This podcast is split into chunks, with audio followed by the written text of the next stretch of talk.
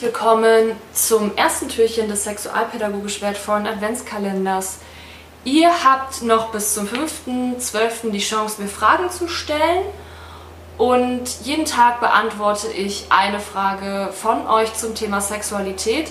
Es sind natürlich auch schon ein paar Fragen eingegangen und die erste werde ich jetzt beantworten, denn die lautet, ist häufige Selbstbefriedigung schädlich? Also erstmal, Selbstbefriedigung an sich ist nicht schädlich. Also sich selbst zu befriedigen macht nicht krank, blind oder sonst irgendwas. Es verbraucht auch keine Anzahl an Spermien. Das wurde früher den Leuten gesagt, um Selbstbefriedigung zu unterbinden, weil man halt eben das Interesse daran hatte, dass die Sexualität oder das Sex eigentlich nur dafür da ist, um Kinder zu bekommen.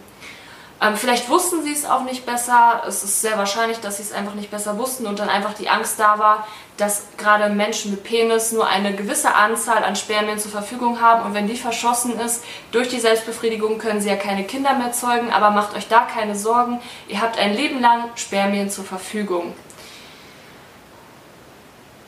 Sofern ihr gesund seid. Ähm,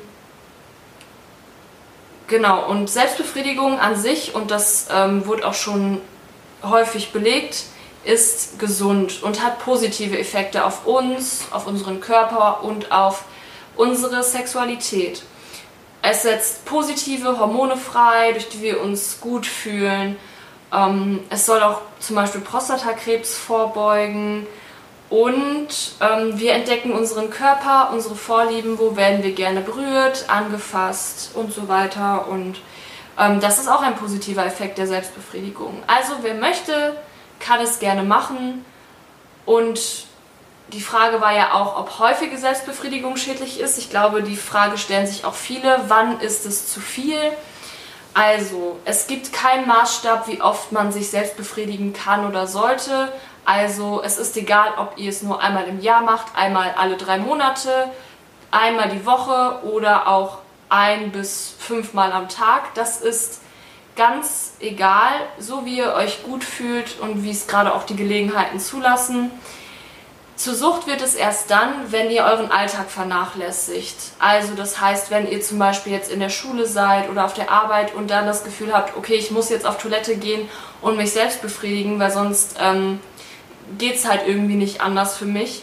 Also wenn ihr euren Alltag vernachlässigt und nicht mehr wahrnehmen könnt, weil ihr die ganze Zeit das Gefühl habt, ich muss mich jetzt selbst befriedigen und ihr habt die ganze Zeit ähm, auch das über einen längeren Zeitraum, den Wunsch oder das Bedürfnis, euch selbst zu befriedigen, ähm, sodass ihr halt vielleicht auch Verabredungen absagt und euren Alltag halt nicht wahrnehmen könnt.